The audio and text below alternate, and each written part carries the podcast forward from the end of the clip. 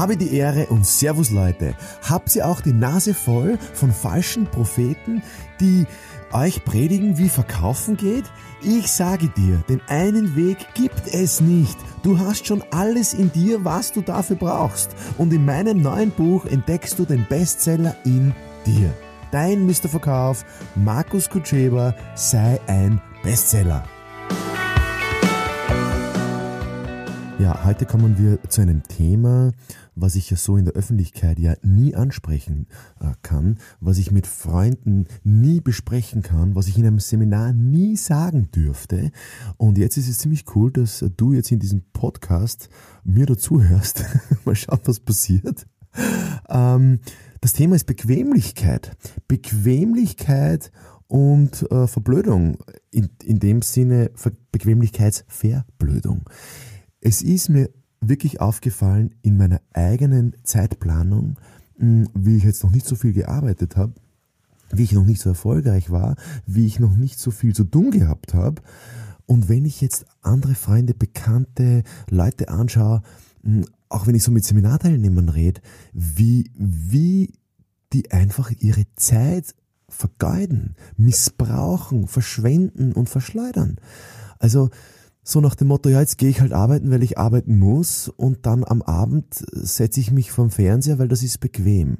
Und das ist so ein kritischer Gedanke, also ein ganz kritischer Moment. Wenn du jetzt wirklich glaubst, dass du untertags oder am Abend oder irgendwie in, dein, in, deinem, in deiner Zeit nach Bequemlichkeit strebst, das ist der Anfang vom Ende. Leute, glaubt's mir das. Ich, ich, ich war nach dem Studium äh, richtig depressiv. Ich wusste nicht, was ich machen soll. Ich habe so viele Jobs gemacht, ich, ich, ich war richtig frustriert. Und weil ich so frustriert war, habe ich gedacht, dass ich nach Bequemlichkeit suchen muss. Und ich war immer so gierig nach Erfolg und habe immer gesehen, ja, der hat Erfolg und der hat ein Haus und der hat ein Auto und der hat, ein, und der hat so viel Geld. Und und das hat immer alles so locker ausgeschaut und das hat alles so bequem ausgeschaut und ich habe mir immer gedacht, ja, du musst nur nach Bequemlichkeit streben und dann wird das alles schon irgendwie kommen. Das ist ein Blödsinn, das ist ein völliger falscher Gedanke.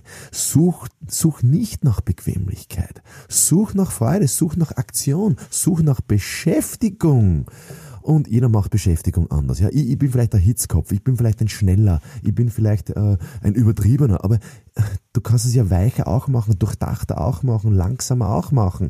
Such nicht nach Bequemlichkeit. Such nicht, wie du Zeit bequem irgendwie verbringen kannst. Das macht überhaupt keinen Sinn.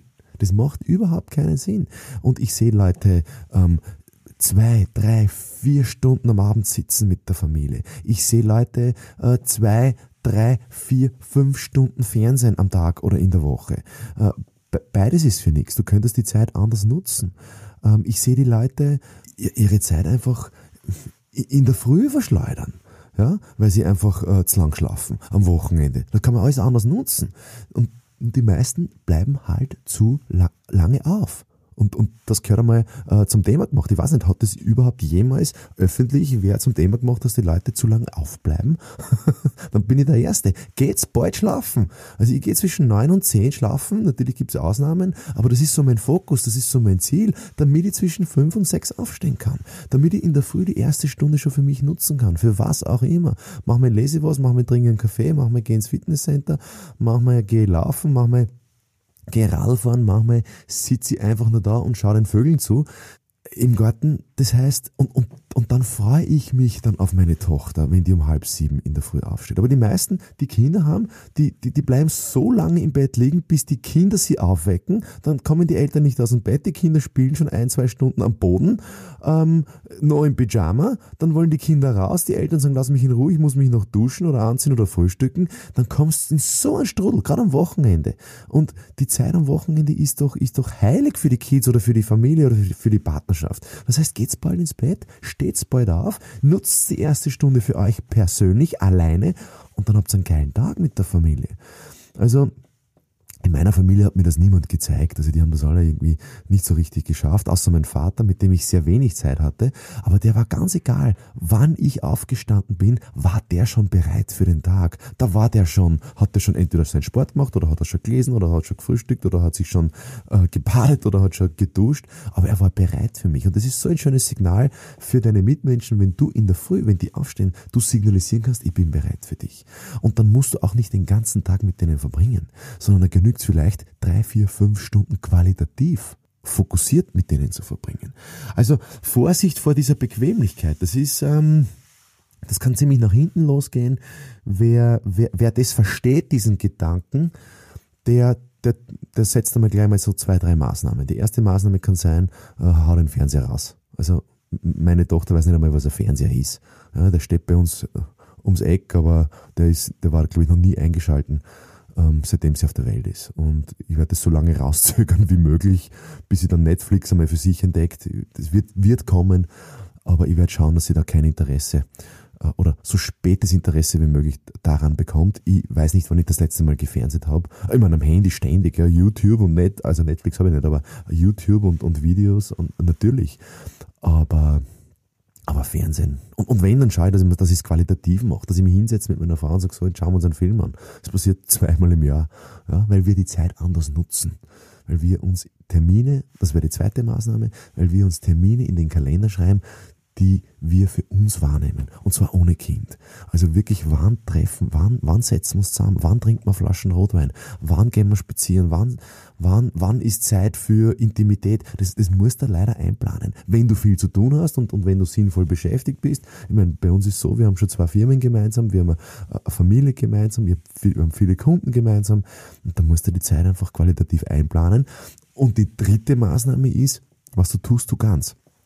Heißt, wenn du mit der Familie Zeit haben willst, qualitativ, dann sag nicht, nein, ich habe keine Zeit für meine Familie, ich habe keine Zeit. Jetzt muss ich schnell vom Büro nach Hause, damit ich noch schnell mit meinen Kindern und mit meiner Frau Zeit habe.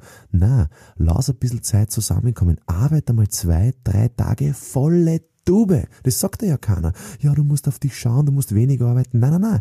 Arbeite Montag, Dienstag, Mittwoch volle Tube, dass dich kein Mensch sieht, keine Freunde, keine Bekannte, keine Familie hakel rein, dass in drei Tagen so viel wie möglich wegkriegst vom Tisch. Ja, und dann kannst am Donnerstag vielleicht später ins Büro kommen.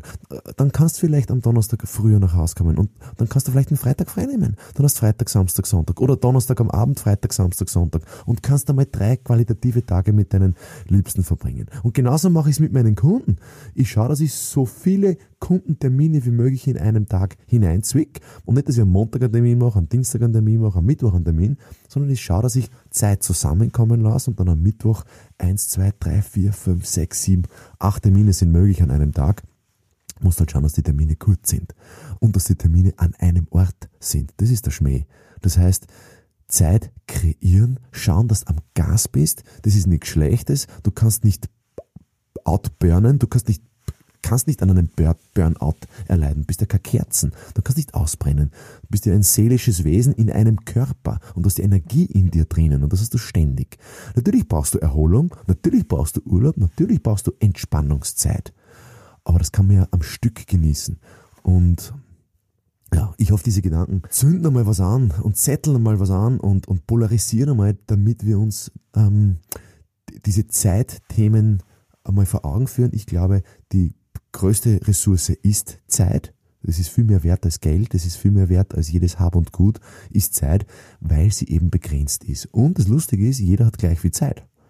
Also, wenn irgendwer sagt, ja, der eine hat mehr Zeit als ich, das stimmt nicht. Also, wir haben alle gleich viel Zeit. Die meisten nutzen es falsch. Und die meisten, die wenig Geld haben, verplempern ihre Zeit. Und die meisten, die viel Geld haben, die nutzen ihre Zeit. Und Zeit und Geld werden wir mal in einem anderen Podcast skizzieren. Das ist ein ganz interessanter Zusammenhang, äh, weil das eben so, also Zeit ist wirklich Geld. Das ist halt so. Die Frage ist, was ist mehr wert? Natürlich ist Zeit mehr wert, aber da werden wir in einem anderen Podcast einmal genauer drauf eingehen. Vor, bevor wir das machen, werdet ihr ähm, meine Blogs lesen, meine Vlogs euch anschauen, meine, meine, meine Facebook-Einträge anschauen und natürlich zu guter Letzt mein Buch lesen. Wenn wir schauen, wenn die viel gekauft werden, wenn der Bestseller, das Buch heißt Bestseller, wenn der Bestseller viel gekauft wird, vielleicht können, können wir den Verlag überzeugen, ein Hörbuch zu machen daraus. Das wäre mein großes Interesse. Vielleicht helfen wir da zusammen ähm, sagt es vielen weiter und wenn wir auf Amazon sehr hohe ähm, Bestellraten und, sehr, und vor allem so hohe Rezensionen haben auf Amazon, vielleicht überzeugt das den Verlag, ein Hörbuch zu produzieren. Das wäre mein nächstes Ziel. Ähm, wäre schön, wenn ihr dabei behilflich sein könnt. Einstweilen alles, alles Gute, euer Mr. Verkauf. Seid ein Bestseller oder sei ein Bestseller. Alles Gute.